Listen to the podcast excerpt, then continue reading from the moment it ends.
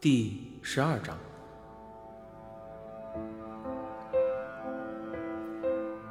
到了夜市，阿汉有些闹别扭，故意说自己不饿，到一边去打电动小精灵。原以为 Birdy 至少会来关心一下他，结果他只顾着狂吞着炒面。Birdy 已经吃完了两盘，又叫了一盘，拼命吃着，简直像是在发泄什么。坐在他旁边的斑斑忍不住的问道：“你现在是把炒面当成教官吗？”Birdy 用力的嗯了一声，狠狠的吃了一大口炒面。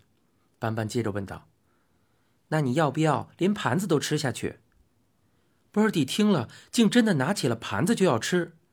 斑斑笑了起来，连忙阻止。阿汉打完了几局，见 Birdy 始终没来搭理他，心头有些闷，最后还是摸了摸鼻子，拿了两瓶啤酒，走回桌前，打开说道：“都过去的事情了，想那么多做什么？输了就输了，来，干。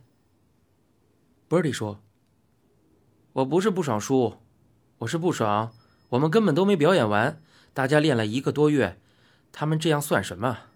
不是都说解严了吗？阿汉默默地看着他，心头有些五味杂陈。Birdy 太天真了，大家都以为解严后世界就会改变了吗？不，其实一切根本都没有改变，因为根深蒂固，根本不可能一夕之间就能改变得了的。但阿汉没有说出口，只是冷眼看着 Birdy 的愤怒。斑斑试图安慰 Birdy 说道：“我觉得你们已经是第一名了，你们没有看到其他人的反应吗？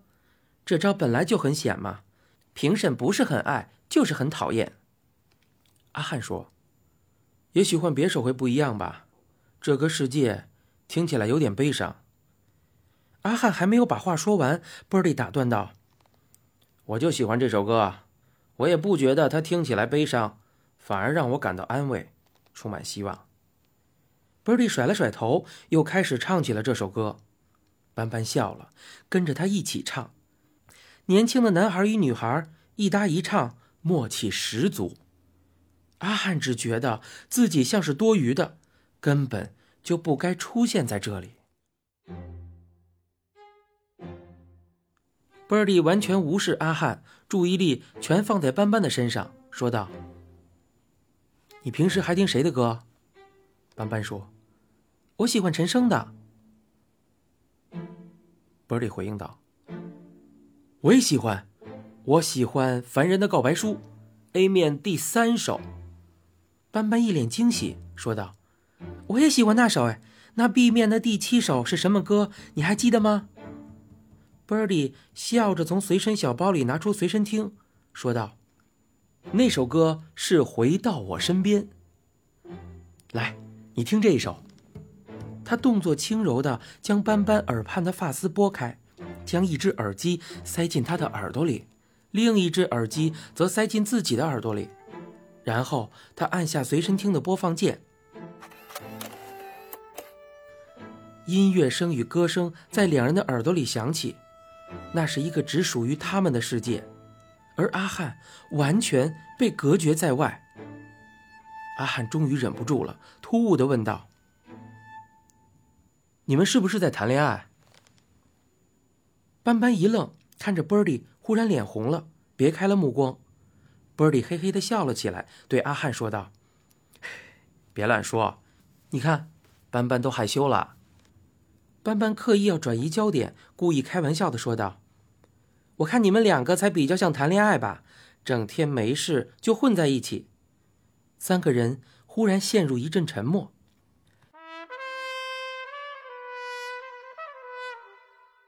也许是想要取悦斑斑，又也许是想要打破尴尬，波里忽然跳起来，冲到阿汉的面前，捧着他的脸，一面做事就要亲下去。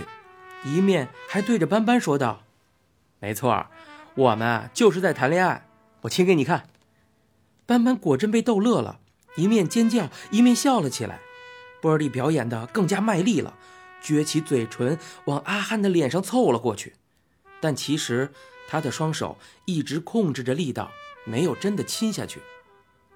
平常啊阿汉对 Birdy 的任何胡闹总是很有耐心，但今天晚上不知道为什么他显得特别的烦躁。被 Birdy 这样一闹，心头更加烦闷，索性扯开 Birdy 的手，换住阿汉，捧住 Birdy 的脸，然后真的在斑斑的面前亲了下去。Birdy 完全愣住了，一时之间竟手足无措，慌忙推开后，愣愣地看着他。阿汉冷笑着说道：“哈，怎么样，不是要亲吗波利说：“你神经病啊！”波利扔下这句话之后，转头就走了。斑斑看了阿汉一眼，眼神里有着歉疚，也许还有一些同情，然后便起身跟在波利的身后离去。阿汉一个人坐在桌前，满心的无奈，只能苦笑。他是不是太傻了？从头到尾，是不是都只有他一个人在认真呢？回城的路上，为了想化解尴尬，阿汉主动提议让 Birdy 骑机车载斑斑回去，Birdy 的脚踏车由他来骑。面对 Birdy，他总是心软，总是无法真正下狠心。于是，Birdy 骑着他的车载着斑斑，阿汉则骑着脚踏车，一手拉着机车的后座扶手。他看着斑斑搂着 Birdy 的腰，两个人一路有说有笑。沉浸在两个人的世界里，他再次强烈感觉到自己才是多出来的那个人。他放开了手，看着机车渐渐离自己越来越远，直到再也看不见机车的尾灯。阿汉就这样一个人被抛在了漆黑寂静的马路上，感觉到前所未有的孤寂与没落。是不是？这个世界真的只剩下他一个人了。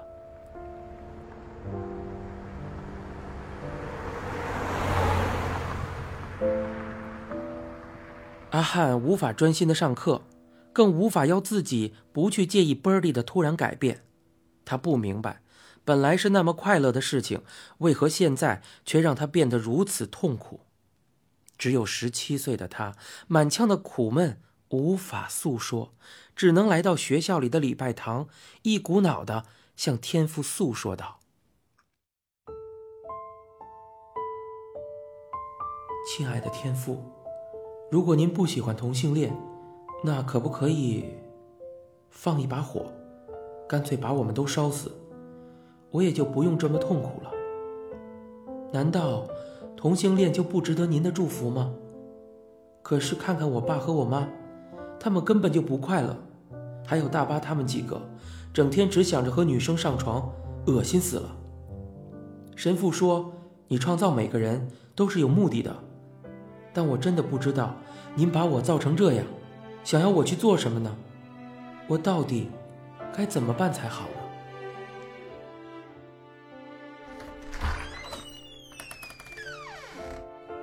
波利走进礼拜堂时，就看见阿汉跪在天父面前，额头靠在交握的双手上，双目紧闭，一脸的苦闷。波利脸上瞬间闪过一丝的不忍，却立即隐藏了起来，重新换回整天挂在脸上的嬉皮笑脸，跑到阿汉的身边，也装模作样的跪下。阿汉睁开眼，看见是他，没有好气的问道：“你来干嘛？”但阿汉心中同时是欣喜的，他以为 Birdy 是来找他和好的。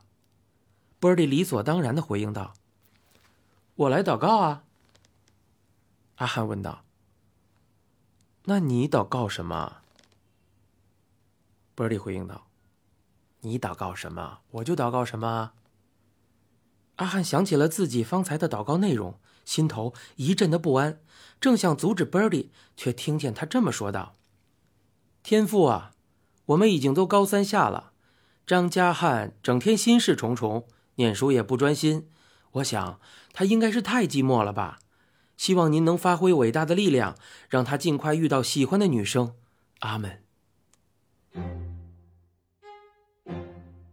阿汉再也忍不住心中的怒气，起身狠狠地推了 Birdy 一把，说道：“这很好笑吗？你很无聊哎。希望他尽快遇到喜欢的女生，这个意思是 Birdy 不再需要他了吗？”阿汉转头就要离开，Birdy 却挡住了他。“你到底想要干嘛？”阿汉无奈，他真的不知道 Birdy 心里到底在想些什么。Birdy 说：“我只是想告诉你，你不应该这样。”Birdy 这样说着，却有意无意的回避阿汉灼人的目光。“我不应该怎样啊？”阿汉没有好气的反问，然后用力推开了 Birdy，朝礼拜堂门口走去。他现在不想看到 Birdy，因为只要在 Birdy 的身旁，他就会心烦意乱，甚至无法思考。Birdy 却仍不放过他，拉住他的手，将他扯转过身子，面对自己，一脸苦恼地说：“你不应该只是一直跟我出去玩，好吗？我跟你可以是很好很好的朋友，但你应该去交一个女朋友，这样才不会被我拖累。还是我帮你介绍，我找班班介绍他们班上的。”阿汉打断他，问道：“你跟他已经在一起了？”那个时候，他在意的只有这一点，并没有意识到 Birdy 说的“这样才不会被我拖累”这句话里隐藏着其他的信息。其实，Birdy 是故意这么对待他的。如果阿汉当时能够多留一些心的话，他就会注意到。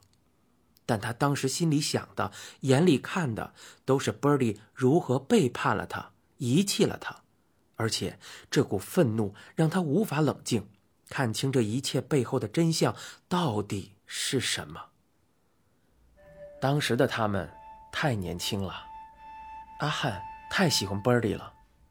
Birdy 嘿嘿一笑，没有否认，像个好哥们似的勾住他的肩膀，用力捶了一下他的胸口，说道：“机车借我，我今天想跟班班出去。”阿汉沉默了。神父走进礼拜堂，过了没多久，听见细微声响，听起来像是有人在抽泣。他循着声音找去，在礼拜堂角落里发现了正在哭泣的阿汉。阿汉一见到他，立刻擦干了眼泪，别过了头。欧神父问道：“阿汉，你怎么了？”阿汉很用力地吸了吸鼻子，没有回答。欧神父没有再追问，只是拉起阿汉，说要和他去操场跑两圈。阿汉没有拒绝。两个人在操场上跑着，阿汉不断加速。他感觉到风声在自己的耳边刮过，想着要是自己也能跟风一样消失，那该有多好啊！他不知道自己跑了多久，只知道原本挂在西边天空的夕阳已经下沉到快看不见了。而欧神父依旧跑在他的身边，什么都没有说，也什么都没有问，就只是那样陪着他。当太阳终于沉入遥远的身后时，阿汉精疲力尽，双腿一软，顺势跪倒在操场上，然后往前一趴，倒在了地上。欧神父也走了过来，坐在他的身旁。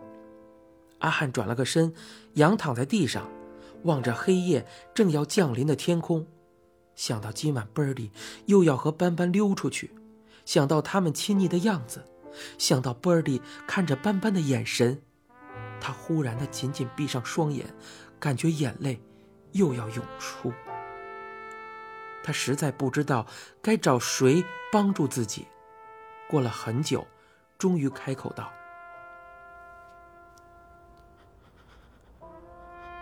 神父，如果喜欢一个人，对方却不知道，那该怎么办？”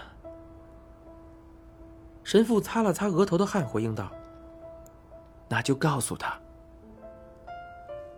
阿汉沉思着，忽然他问道：“神父，你的初恋是怎么结束的？”欧神父沉默了一会儿，才说：“因为我不够勇敢。如果当时我勇敢一些，也许我的初恋就不会结束。”原来如此，勇敢是吗？勇敢就是唯一的答案吗？所以，他一直不够勇敢吗？阿汉转过头看着欧神父，问道：“后来呢？”他想看看欧神父脸上的神情。只见欧神父仰头望着天空，哀伤与遗憾难得出现在他的脸上。阿汉从未见过他露出这样的神情。欧神父说：“后来，没有后来了。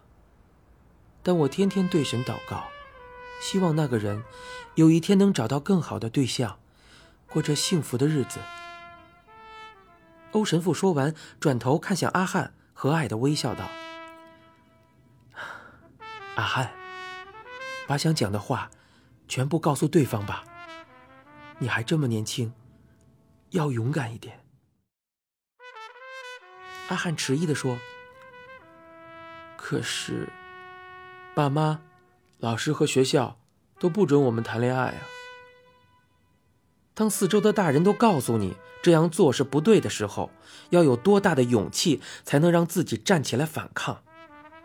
欧神父说：“阿汉，你忘了我曾经说过的吗 p o f e t du m o m e。”夜幕已经完全低垂，燥热汗湿的身体开始感觉到微微凉意。阿汉忽然跳起来，继续往前冲刺，一面跑一面大喊道。